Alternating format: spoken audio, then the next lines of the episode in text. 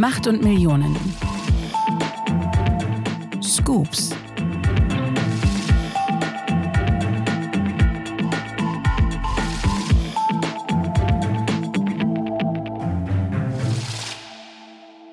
Hallo und willkommen zu einer neuen Folge von Macht und Millionen Scoops, unserem neuen Format, in dem wir euch unsere investigativen Recherchen bei Business Insider vorstellen. Ich bin wie immer Solveig Gode, Wirtschaftsredakteurin bei Business Insider und sitze hier mit Kajan Özgens, meinem Podcastpartner und dem Chefredakteur bei Business Insider. Hallo Kajan.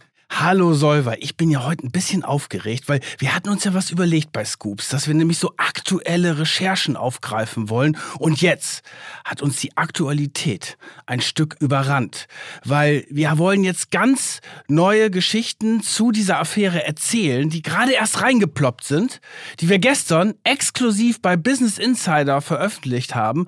Und deswegen sind wir jetzt ganz schnell ins Podcaststudio gelaufen, haben diese Folge nochmal aktualisiert und wir kommen jetzt schon wenige Tage vor der eigentlichen Veröffentlichung am nächsten Mittwoch raus, weil das ist ja auch die Idee bei Scoops.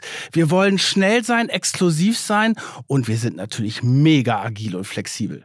Heute geht es um eine der größten Politaffären des Jahres. Ihr habt bestimmt die Nachrichten der letzten Wochen mitbekommen, denn diese Geschichte macht gerade wieder ganz schöne Schlagzeilen. Sie war, ist und bleibt umstritten. Die Abberufung von Arne Schönbohm als Chef des Bundesamtes für Sicherheit in der Informationstechnik. Das ZDF-Magazin Royal hatte Schönbohm unter anderem Kontakte zu einem Verein mit zu viel Russlandnähe vorgeworfen. Über den Cybersicherheitsrat Deutschland e.V. Faeser habe entschieden, Schönbohm die Führung der Dienstgeschäfte als Präsident des BSI mit sofortiger Wirkung zu untersagen. Das war aber möglicherweise voreilig. Die Opposition im Bundestag verlangt Aufklärung von. Es geht heute um die Absetzung von Arne Schönbohm, dem ehemaligen Leiter der Cybersicherheitsbehörde BSI, durch unsere Innenministerin Nancy Faeser. Und das alles nach einer kritischen Sendung vom ZDF-Magazin Royal von Jan Böhmermann. Und wir bei Business Insider, wir haben jetzt neue, exklusive Erkenntnisse Erkenntnisse, die die Affäre noch einmal in einem ganz anderen Licht dastehen lassen und insbesondere Nancy Faeser jetzt in Erklärungsnot bringen. Und zwar ist unser Politikchef Lars Petersen an Unterlagen und Mails aus dem Bundesinnenministerium gelangt, die zeigen, dass die Absetzung von Schönbohm offenbar von langer Hand geplant war. Auch schon vor der Böhmermann-Sendung. Mindestens seit Sommer 2022. Demnach ließ der für das BSI zuständige Abteilungsleiter im Innenministerium schon Anfang Juni 2022 Informationen gegen Schönbohm sammeln.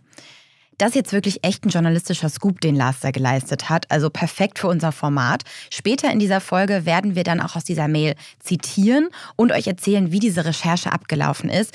Zuerst fassen wir aber jetzt erstmal einmal wie immer den Fall zusammen und erzählen, wie es überhaupt zu dieser Affäre gekommen ist. Ja, vielleicht erinnert ihr euch noch. Das Ganze wurde nämlich ausgelöst durch eine kontroverse, also wirklich umstrittene Sendung des ZDF-Magazins Royal von Jan Böhmermann vom 7. Oktober 2022.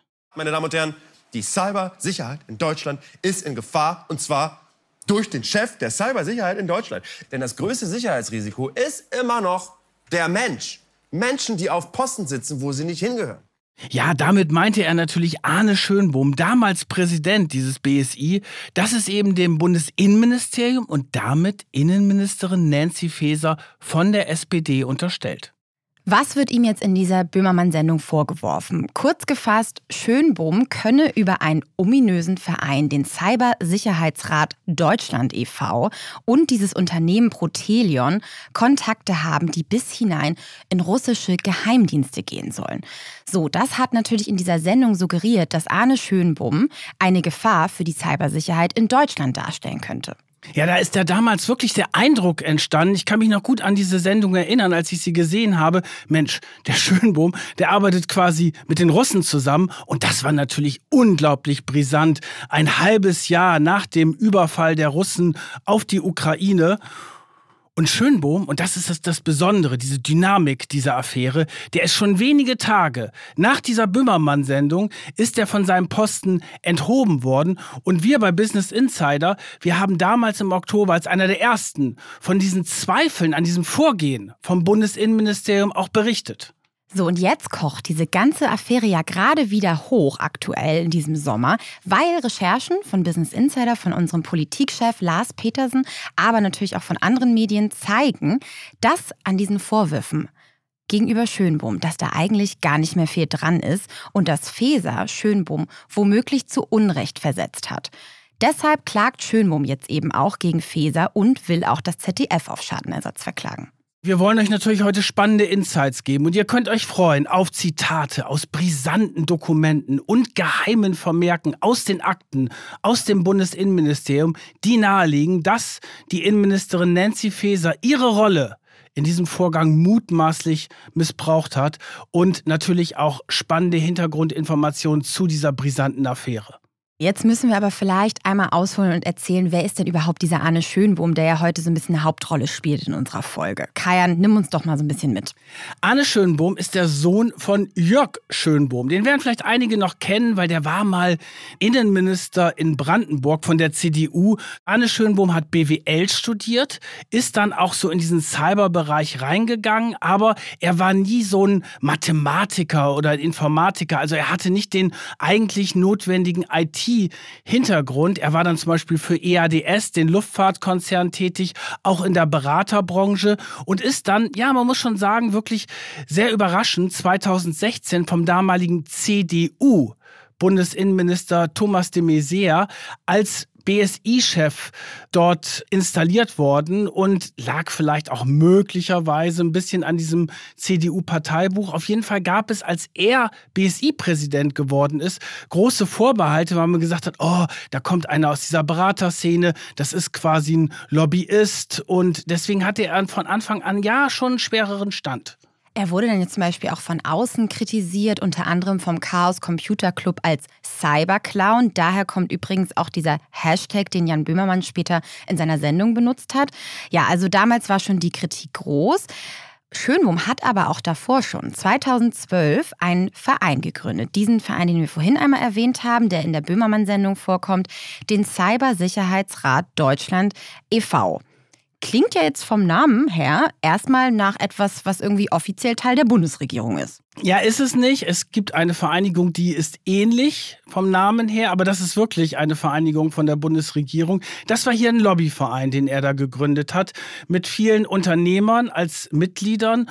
Und diese Geschichte ist aber der breiten Öffentlichkeit eigentlich kaum bekannt gewesen, erst durch die Böhmermann-Sendung. Kritisch wurde das für ihn dann eigentlich alles erst ab Oktober 2022, als alles mit dieser Böhmermann-Sendung losging. Wir fassen jetzt noch mal ganz kurz zusammen, was da die Vorwürfe waren.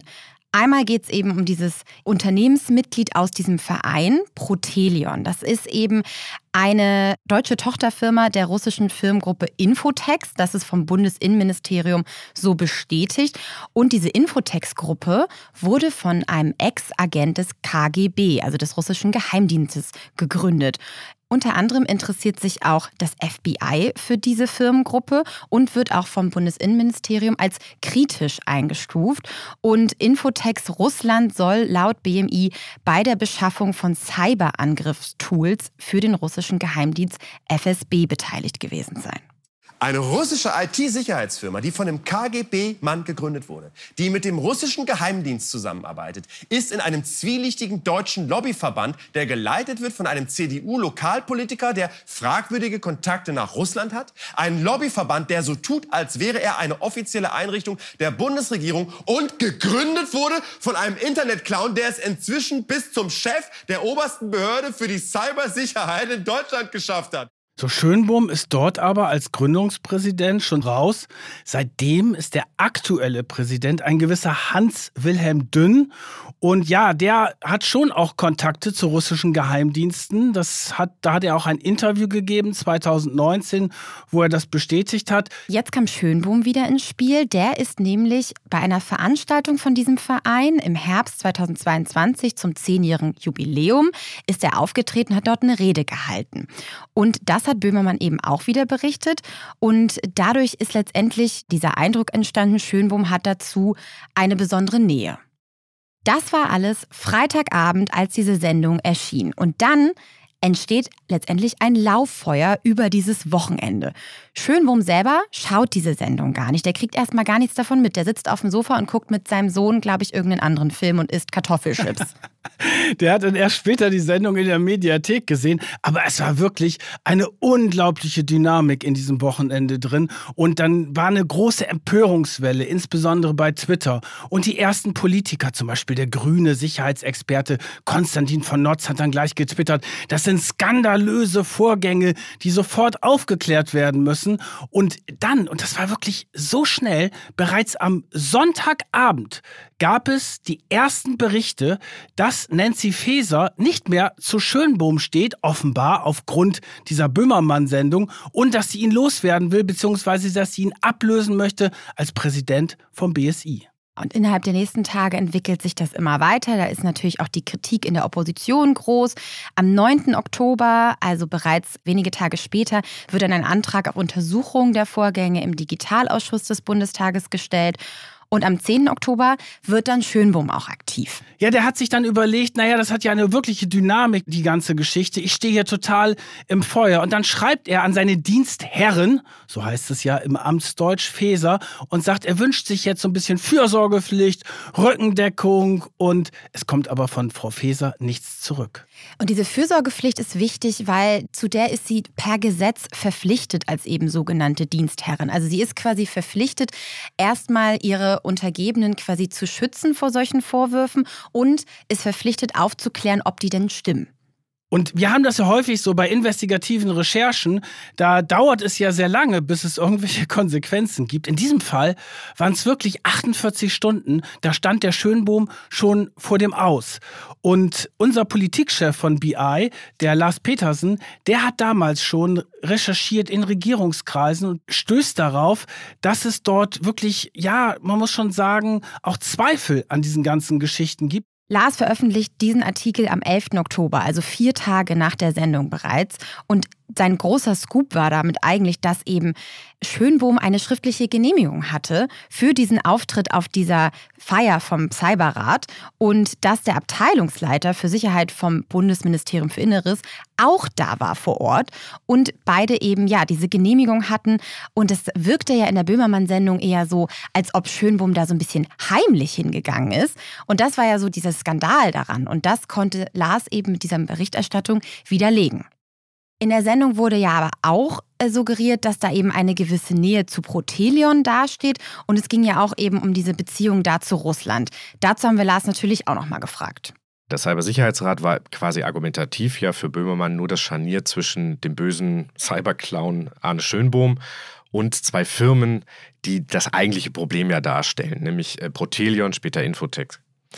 Protelion war eine Firma, die die Amerikaner schon 2018 sanktioniert haben, weil sie sie als nicht zuverlässig wahrgenommen haben und haben nämlich gesagt, das ist eine Firma, hinter der KGB-Agenten stecken. Und deswegen kann man mit denen keine Geschäfte machen. In Deutschland war das aber irgendwie scheinbar über Jahre nicht wahrgenommen worden. Und im 2020 ist dann eben diese Firma tatsächlich auch Mitglied in dem Cybersicherheitsrat geworden. Und dadurch wurde natürlich so ein bisschen der Schuh draus. Ne? Anstimmung hat den Verein gegründet. Dem Verein sind, ist eine böse KGB-Firma. Und also muss es da ja irgendwelche komischen Verbindungen geben. Man hat die Firma, soweit ich weiß, hat man bei der Firma tatsächlich auch mit nachrichtendienstlichen Mitteln auch versucht zu ergründen, ob da tatsächlich was dran ist. Sprich, die wurden auch abgehört. Man hat aber am Ende nichts gefunden und hat das dementsprechend auch abgebrochen. Dass der Schönbohm da jetzt auch eine Rolle gespielt hat, hat man uns nicht bestätigen können, beziehungsweise uns nicht erklären können. So, jetzt geht der Schönbohm in die Gegenoffensive. Am 10. Oktober, also drei Tage nach der Böhmermann-Sendung, beantragt er ein sogenanntes Disziplinarverfahren gegen sich selbst. Das heißt, er will das Ministerium dazu zwingen, ihm die Vorwürfe konkret zu nennen, damit das möglicherweise ausgeräumt werden kann damit er eben auch sich selbst verteidigen kann. Bis zu dem Zeitpunkt war das ja noch gar nicht möglich für ihn. Und dann geht es aber super schnell. Am 18. Oktober untersagt ihm das Bundesministerium für Inneres und Feser als seine Dienstherrin die weitere Ausführung seines Amtes. Sowas kommt wirklich sehr, sehr selten vor. Und zwar mit sofortiger Wirkung wird er quasi abberufen. Natürlich, als Beamter kannst du abberufen werden, aber das ist wirklich ein sehr ungewöhnliches Vorgehen und äh, natürlich auch in dieser Schnelligkeit. Die offizielle Begründung heißt, das notwendige Vertrauen in die Neutralität und Unparteilichkeit Schönbohms sei nachhaltig beschädigt und daher nicht mehr vertretbar, dass er dieses Amt weiter ausführt. Und dieser in der öffentlichen Meinung und bei Ministerin Faeser entstandene Vertrauensverlust, der mache eben diese weitere Amtsführung unmöglich. Und zwar, und das fand ich spannend, unabhängig davon, ob diese Vorwürfe jetzt belegt werden können oder nicht. Ja, es gab damals ein Schreiben, auch das hatte Lars dann auch exklusiv, dass das Bundesinnenministerium sechs Gründe genannt hat, warum Schönbohm jetzt gehen muss. Und wenn man sich dieses Schreiben anguckt, dann wirkt das schon alles so ein bisschen zusammengefärcht. Und da geht es dann zum Beispiel auch um solche Sachen wie gestörtes Vertrauensverhältnis. Es gibt den Vorwurf von toxischem Führungsverhalten einer Ex-Mitarbeiterin. Das war aber auch schon lange her und eigentlich ausgeräumt. Und dann ging es auch um so Sachen wie ausufernde Pressearbeit. Also, dass dem Schönbohm vorgeworfen wurde, dass er zu selbstständig die Pressearbeit gemacht hat als nachgeordnete Behörde ohne Abstimmung mit dem BMI. Ja, also es wirkte ein bisschen konstruiert, insbesondere weil die Vorwürfe eben schon sehr alt waren und diesen ja, Vorwürfen ist Lars dann eben auch mal nachgegangen und hat denen so eine Art Faktencheck ähm, ja, unterzogen. Den Link zu diesem Artikel und zu allen Recherchen von uns verlinke ich euch übrigens in den Shownotes, falls ihr das nochmal nachlesen wollt. So, jetzt ging es ja vor allen Dingen darum, wir brauchen einen neuen Job für Arne Schönbohm weil er ist als B8-Beamter eingestuft. Jetzt wollen wir euch nicht in die Tiefen des Beamtenrechts reinholen, aber du hast diese B9 Besoldungsgruppe, das sind sozusagen die politischen Leiter, die können sofort ohne Angabe von Gründen in den einstweiligen Ruhestand versetzt werden. Weil B8 ist es nicht der Fall. Das heißt, sie mussten ihm einen neuen Job besorgen, der von der Vergütung gleich ist und auch quasi ein, eine Leitungsfunktion einer anderen Behörde. Also hat sich das BMI auf die Suche nach einem anderen Präsidentenjob gemacht. Da haben sie lange erstmal nichts gefunden und dann sind sie fündig geworden mit einer neuen Position und zwar wurde er dann Chef von der Bundesakademie für öffentliche Verwaltung, von der ich zugegebenermaßen vorher noch nichts gehört habe. Ja, aber er hat auch noch einen super neuen Titel bekommen. Und zwar neben dieser Akademieleitung ist er dann, es ist schon echt schräg, ich lese das jetzt einmal vor, weil das konnte ich mir nicht merken, Sonderbeauftragter für die Modernisierung der Fortbildungslandschaft des Bundes geworden. Damit dann dieser neue Posten auch wieder zu Schönbohms Gehaltsstufe passte, musste dann diese Gehaltsstufe um drei nach oben gesetzt werden, von B5 auf B8. Und das war eben eine Gehaltssteigerung in dieser Rolle von 17 Prozent.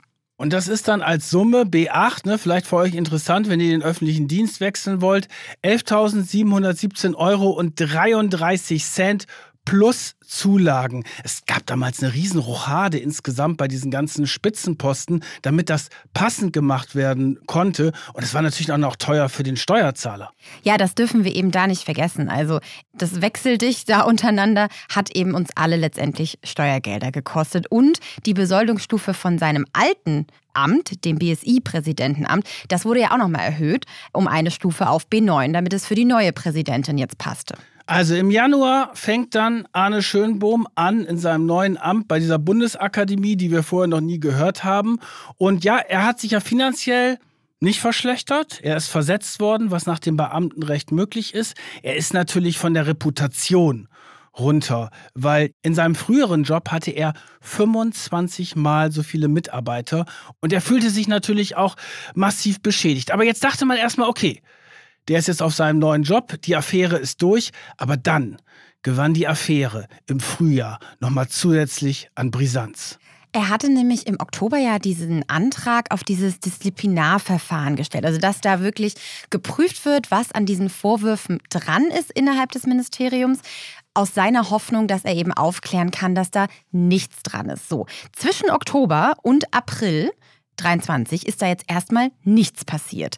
Da hat er auch mehrfach mit seinen Anwälten nachgehakt und da ist wohl echt fast gar nichts passiert. Und es ist nun so, damit so ein Disziplinarverfahren eingeleitet werden kann, muss erstmal geprüft werden, ob da überhaupt genug Anhaltspunkte da sind. Das ist ja bei Ermittlungen der Staatsanwaltschaft für Anklagen zum Beispiel auch so. Und Lars, unser Politikchef, ist dann eben im Frühjahr auf ein Schreiben gestoßen, das belegt, dass bei diesen internen Untersuchungen letztendlich nichts herausgekommen ist. Ich habe die Unterlagen tatsächlich nochmal gefunden und habe nochmal geschaut. Und schließlich haben die dann am 24. April hier in dem Schreiben, hat dann der Abteilungsleiter von FESA an den Anwalt von Schönbohm geschrieben. In ihrem Antrag zur Einleitung eines Disziplinarverfahrens gegen Ihren Mandanten an Schönbohm gemäß hm, führen Sie zu folgende berücksichtigen Sachverhalte auf. Erstens, zweitens, drittens. So. Und da steht dann klar drin, die eingehende Untersuchung der Sachverhalte hat zu dem Ergebnis geführt, dass Disziplinarmaßnahmen nicht zu ergreifen sind. Auch die weiteren im Bescheid des BMI vom 18. Oktober zum Verbot der Führung der Dienstgeschäfte und so weiter haben sich im Rahmen der vertieften Prüfung nicht insoweit erhärtet, dass ein Disziplinarverfahren von Amts wegen einzuleiten wäre. Also ganz klar, es ist nichts dran gewesen. Und dann noch dieser schöne Satz, ich freue mich auf die Fortsetzung der begonnenen, erfolgreichen und vertrauensvollen Zusammenarbeit mit Ihrem Mandanten in seiner neuen Funktion als Präsident der Bundesakademie für öffentliche Verwaltung.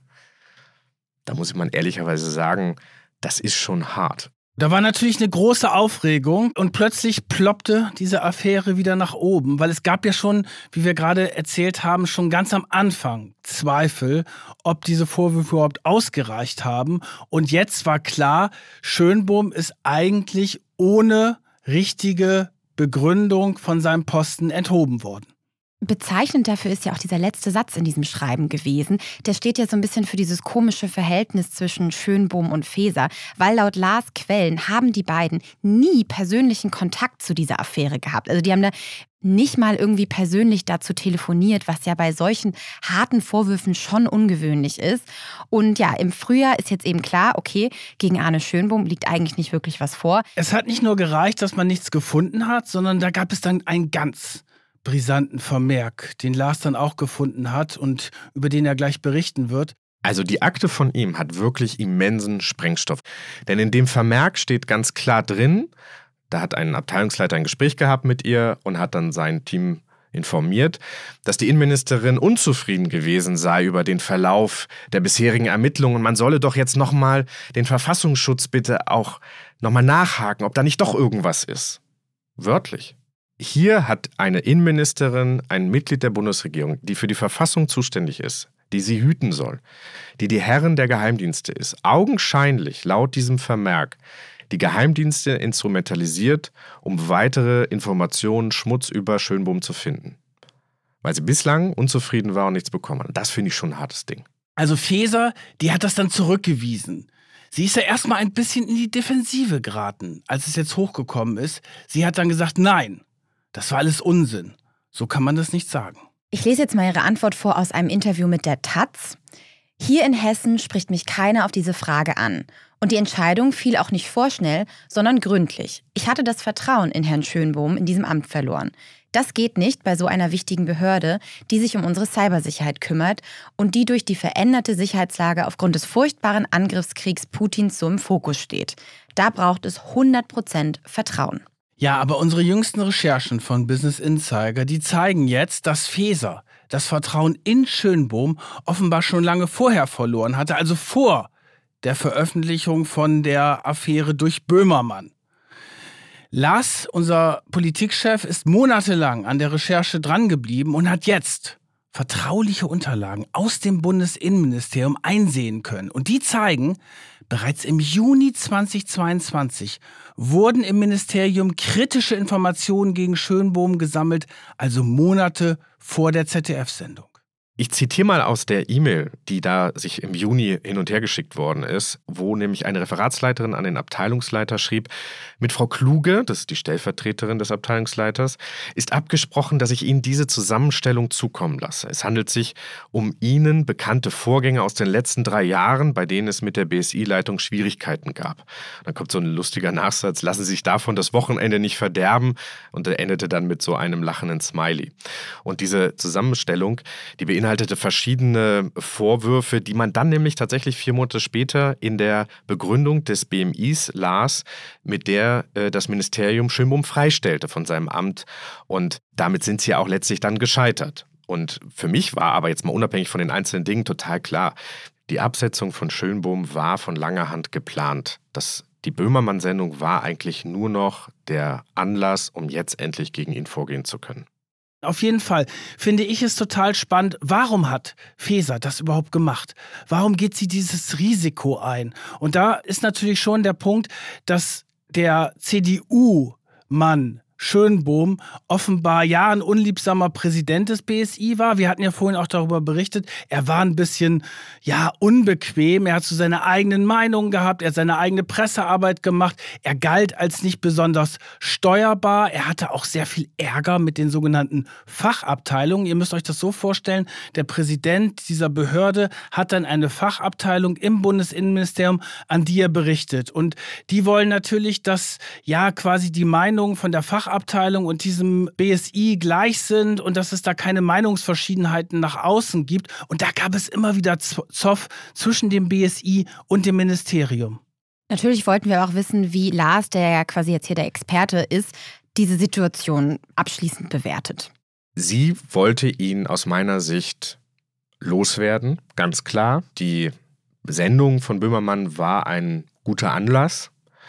Und man hat es dann versucht, eben mit allen Mitteln und hat dann hinterher einfach festgestellt, dass das aber halt eben doch nicht so einfach ist.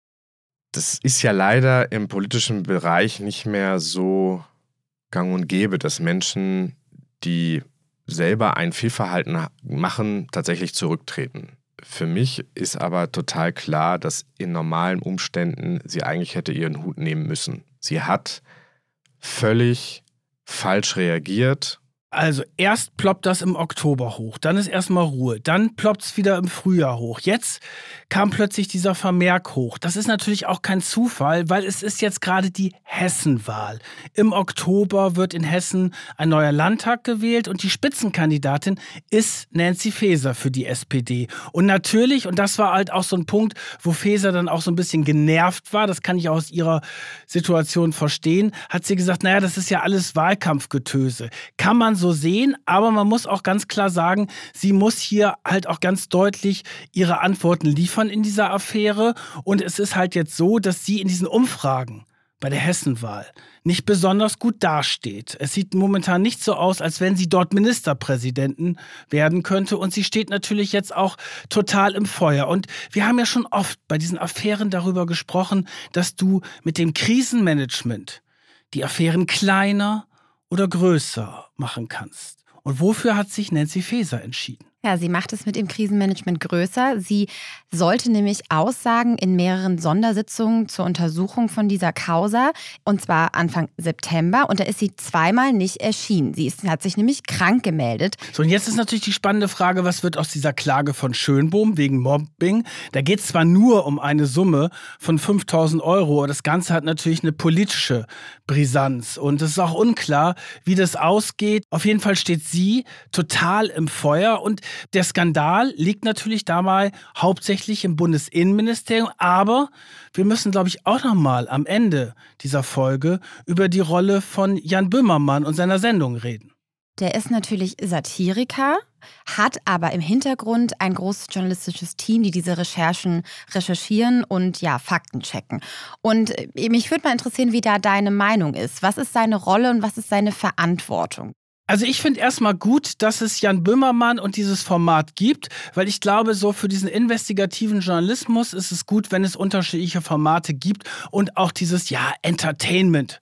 Format. Aber man muss ganz klar sagen, wenn man in diesen investigativen Bereich reingeht, dann muss man vorsichtig sein mit den Fakten, die müssen nämlich stimmen. Und man muss auch vorsichtig sein mit der Zuspitzung. Jan Böhmermann hat jetzt Interviews gegeben, wo er gesagt hat, dass er ja nicht für das Verhalten vom Bundesinnenministerium verantwortlich gemacht werden kann. Aber das ist ein bisschen zu kurz gegriffen, weil die Recherchen an sich mit Protelion, dem Cybersicherheitsrat, den Kontakten des jetzigen Präsidenten zu Russland, die Fakten stimmen ja. Aber der entscheidende Punkt, und das haben wir halt auch aus der Redaktion gehört, da gab es intern auch ja große Missstimmung, dass die Redaktionsleitung und das Jan Böhmermann diesen Fakt zugespitzt haben, weil man ist ja und da kann ich mich noch gut dran erinnern, als man die Sendung gesehen hat, mit dem Eindruck ins Bett gegangen am Freitagabend, oh, unser oberster Cyberverteidiger Arne Schönbohm, der BSI-Chef, der arbeitet ja quasi für die Russen.